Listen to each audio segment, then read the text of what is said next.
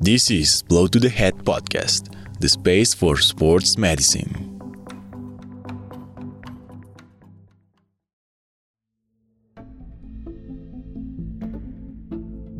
Welcome to the last episode, where we're going to try and explain what chronic traumatic encephalopathy is and how it is associated with concussions and Chris Benoit, the former WWE wrestler who killed his family and ended with his own life as well. There are many things developing inside our bodies, and sometimes they are silent, but there are some hints to make it noticeable. Let's find out what I'm talking about. Hello, BTH listeners. This is Salome speaking. As Thomas said, we are going to explore CTE disease and try to make it clear for everyone to understand what CTE is about, especially us, athletes and sport related. People who put the bodies on the line during a game or practice, and those who are there that could help prevent further consequences. No, we have knowledge about concussions and what a single concussion could do to us. But what happens when you have suffered severe concussions during your career?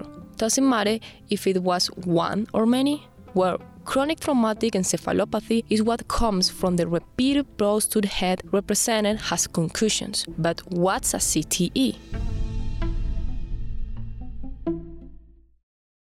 Chronic traumatic encephalopathy is defined by Dr. Bennett Omalu as a progressive neurodegenerative syndrome caused by repetitive blunt force impacts to the head and transfer of acceleration deceleration forces to the brain. This means that the brain capacities decrease with time because of receiving blows to the head causing the brain to move inside the skull. Basically, it is what comes from repeated concussions. A patient who suffers from chronic traumatic encephalopathy doesn't show brain tissue damage. When you examine it, the brain may appear grossly unremarkable but shows microscopic evidence of primary and secondary proteinopathies. That means that there's an accumulation of certain proteins. In the case of CTE, the tau protein is the most common to find but is not the only one.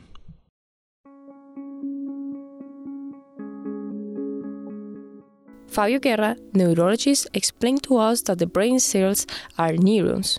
Those neurons have something called axons that work as some kind of cable that when there is a blow to the head, it may stretch and come back to its place.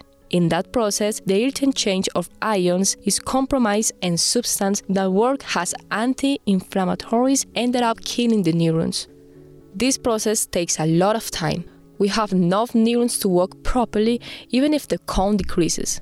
But there is a process where the deficit will be too big for the brain to work normally and the symptoms will start to appear. You get hints that the brain is suffering the consequences of CTE when you notice mood swings, changes in the behavior, they start with psychiatric symptoms like schizophrenia, but those are only hints, as we said before. The damage is not easily noticeable, and you would need to know the patient's history to relate the symptoms with repeated concussions. Many years could go by without having those symptoms. We are talking about 40 years, maybe. Of course, it could be a lot less depending on the severity of the injuries that led to concussions before. Sport medicine specialist Jonathan Saldarriaga talks about the diagnosis. The diagnosis of CTE is done post-mortem by detecting accumulation of tau protein in the brain. Its suspicious is made throughout life when neurobehavioral alteration occurs, which can be confused with dementia, like the Alzheimer's disease. Until now, there are, there are no other tests that can perform an early diagnosis of chronic traumatic encephalopathy. Diagnosed image, such PET scan or some markers in cerebrospinal fluid or blood are still under study. Now we have molecular biology. Fabio Guerra told us that this studies the composition, structure, and interactions of cellular molecules. Here, they can determine if you are more likely to suffer from certain disease, like Alzheimer's, for example. This doesn't mean that you will suffer from that, but it indicates that you should be cautious with what you do or practice, so it doesn't raise the chances of getting said disease. Zaira Basto referred to the situation where the athlete is recommended to retire. Es difícil realmente With the public we have, it is difficult to find a case that has the indication to retire from the activity. Basically, if you suffer three concussions in a year, it is an indicate to suspend that activity and make a modification with the practice. Change the modality for one with less impact and less risk. menor eh, impacto y de menor riesgo. Jonathan Saldarriaga shared his view on the associated neurodegenerative diseases. The epidemiological literature suggests that a single to moderate or severe traumatic brain injury may be associated with accelerated neurodegeneration and the increased risk of Alzheimer's disease, Parkinson's disease, motor neuron disease.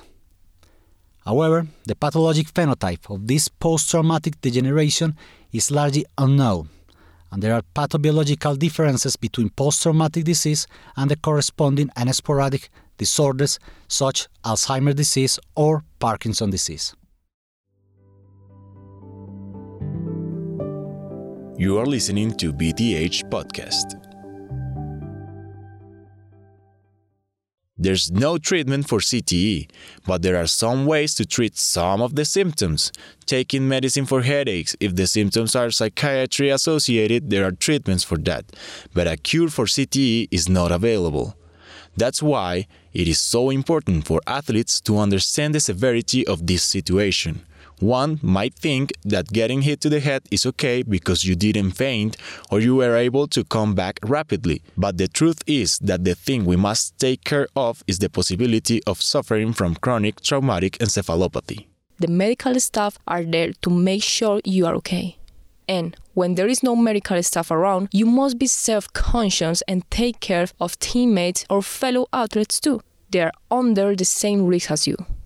Combat sports and any contact sports we will continue to exist, and we want them to. Our call is for the people involved to educate themselves and others about the implication your practice may have. Take it from one of our experts, Camilo Escobar. I would recommend them first um, to be real sincere with the medical staff about the symptoms they are experiencing uh, because sometimes the athletes and the and the and the teammates would won't say the things they're feeling, so they don't get dropped out from the game. That's really bad because um, if there's a headache or some brain injury, like it's like a severe brain injury, and you don't give the adequate rest or sleep or, or the recuperation that you need, then the symptoms will persist and that would impair the the sports activity or the or the player's ability to play the sports. Being responsible with your practice goes beyond eating well, sleeping well, and go to practice. The information is out there, and now here in BTH podcast, we make it accessible for everyone. This is the end of our series on chronic traumatic encephalopathy. We want to thank everyone involved in the making, especially our experts Jonathan Saldarriaga, Zaira Basto, Camilo Escobar, and Fabio Guerra. You listen to Tomás Arboleda and Salome Arroyave with Caterine Jaramillo on the research work. BTH podcast was produced in partnership with De La Urbe as a classes project. This product has its scripts available in English and Spanish on the website www.delaurbe.udea.edu.co. If you want to know more, visit us in the networks that you can find in the description. Follow us for more content.